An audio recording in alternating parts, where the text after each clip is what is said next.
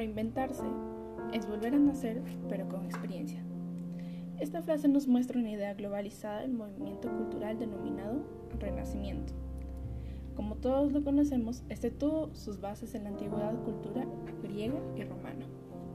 Durante los siglos XV y XVI, marcando la transición entre la Edad Media y Edad Moderna, de tal manera se desarrollan numerosos avances en el campo de las ciencias humanas y naturales, demostrando totalmente un esplendor cultural donde la naturaleza cobra importancia y la observación se convierte en el método más común de la época.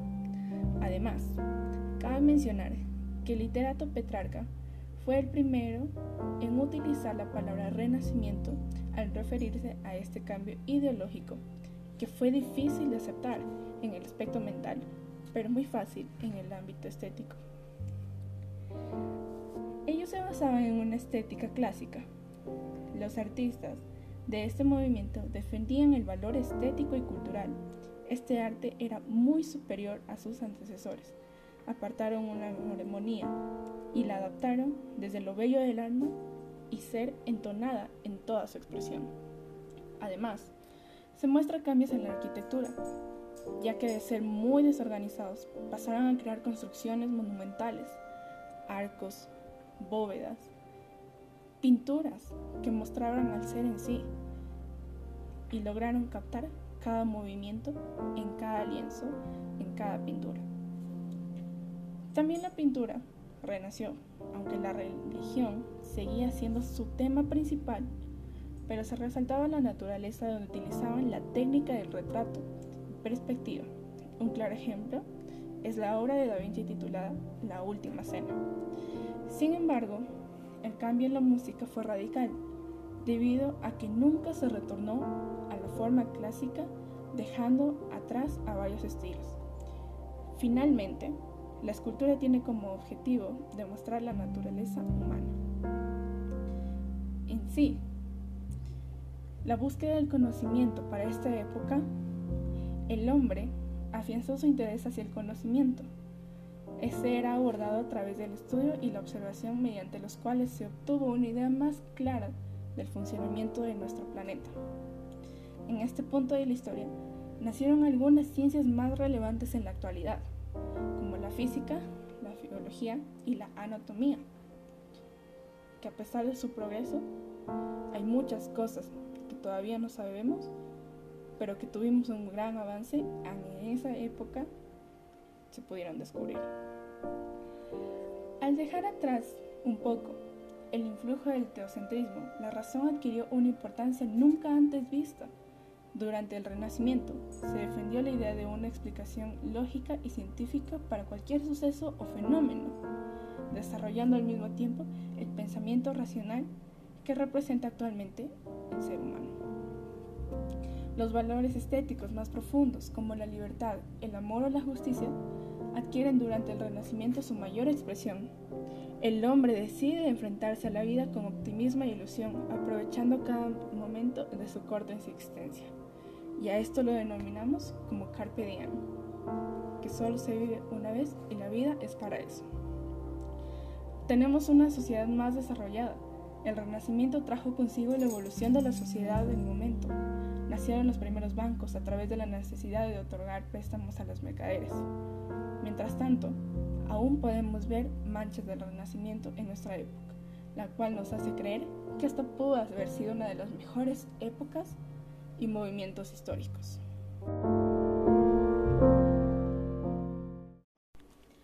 Reinventarse es volver a nacer, pero con experiencia. Esta frase nos muestra una idea globalizada del movimiento cultural denominado Renacimiento. Como todos lo conocemos, este tuvo sus bases en la antigüedad cultura griega y romana.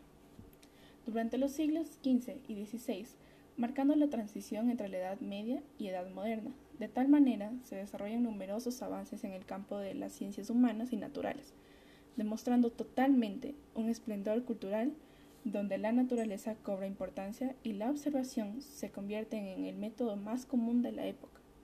Además, cabe mencionar que el literato Petrarca fue el primero en utilizar la palabra renacimiento al referirse a este cambio ideológico, que fue difícil de aceptar en el aspecto mental, pero muy fácil en el ámbito estético. Ellos se basaban en una estética clásica. Los artistas de este movimiento defendían el valor estético y cultural. Este arte era muy superior a sus antecesores. Apartaron una armonía y la adaptaron desde lo bello del alma y ser entonada en toda su expresión. Además, se muestra cambios en la arquitectura, ya que de ser muy desorganizados pasaron a crear construcciones monumentales, arcos, bóvedas, pinturas que mostraban al ser en sí y lograron captar cada movimiento en cada lienzo, en cada pintura. También la pintura renació, aunque la religión seguía siendo su tema principal, pero se resaltaba la naturaleza donde utilizaban la técnica del retrato y perspectiva. Un claro ejemplo es la obra de Da Vinci titulada La Última Cena. Sin embargo, el cambio en la música fue radical, debido a que nunca se retornó a la forma clásica, dejando atrás a varios estilos.